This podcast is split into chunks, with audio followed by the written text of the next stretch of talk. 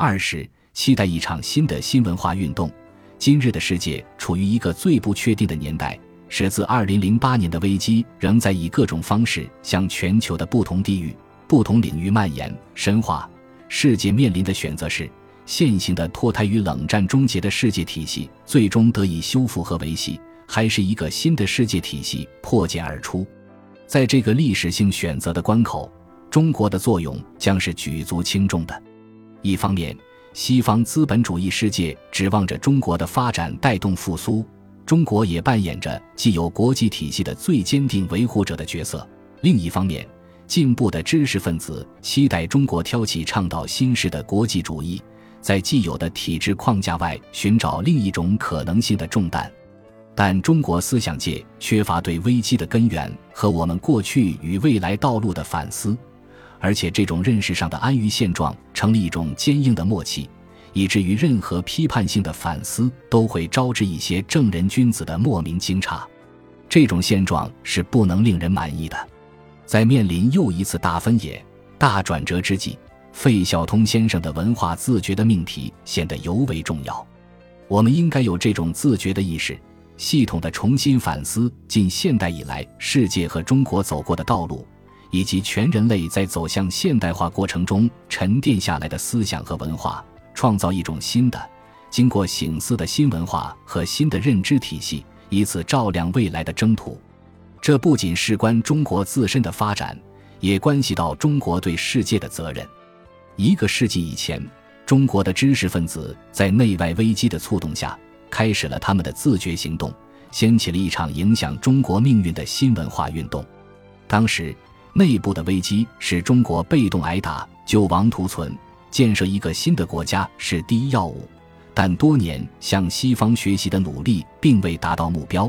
用陈独秀的话说，就是无人于共和政体之下，备受专制政治之痛苦。外部，则是西方以理性之名发展到了非理性的巅峰，即第一次世界大战的爆发。在这个背景下开展的新文化运动。不可避免地带有了双重批判的色彩，一方面是对传统的彻底颠覆和扬弃，另一方面是对西方启蒙理性主义的怀疑。这就是新文化运动培养的一代人最终接受了马克思主义，走上革命道路的原因。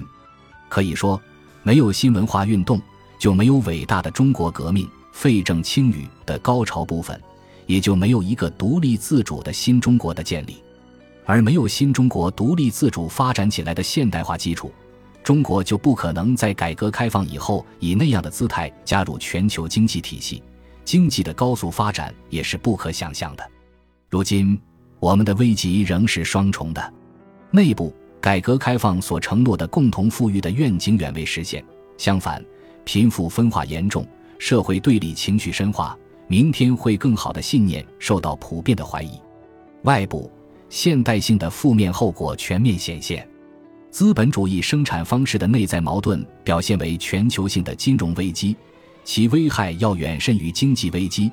民主政治遭遇空洞化、去政治化，成为全球整体性现象等。皮埃尔·布迪厄将全球化时代视为野蛮资本主义的复辟。在中国的思想文化领域，过去一些年同样存在一种复辟的现象。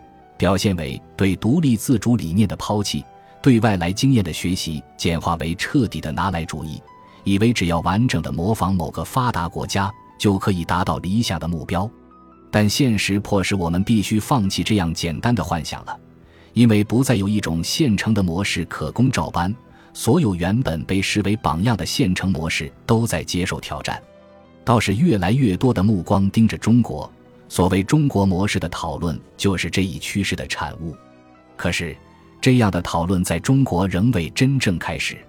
我们需要一场新的新文化运动。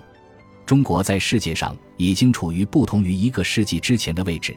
我们应该超越新文化运动，即超越对中国传统的简单否定和对西方现代化历史的简单美化，重新发掘中国古代文明传统和现代革命传统。作为批判性反思现代性的理论资源，我们至少可以从两个方面开始思考。首先是将中国古代的天下体系和近代西方的民族主义进行融合，提出一个新的、更加和谐的世界秩序蓝图。民族国家是在战争中成长起来的。民族主义对生存空间的诉求是殖民主义和帝国主义战争的动因。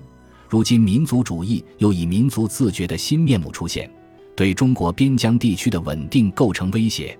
相应的，天下体系则以文明为内核，以贸易为纽带维系起来，更有利于持久的和平。其次，用中国传统讲求的与自然和谐相处的文化理念和中国人勤劳革命。Industrious Revolution 的发展方式制约资本主义的巨大破坏力。资本主义创造性破坏的特性，在可预见的未来将使环境压力达到极限。历史学家汤因比早就表示，只有东方文明才有能力对资本主义进行约束。毛泽东说过，中国人应该对全人类有较大的贡献。中国的发展目标不应该满足于成为发达国家之一。中国的发展应该为一种更民主的、更和平的世界秩序做出贡献。让我们开始重新思考，让我们从重新思考开始。二零一二年，本集播放完毕，感谢您的收听，喜欢请订阅加关注，主页有更多精彩内容。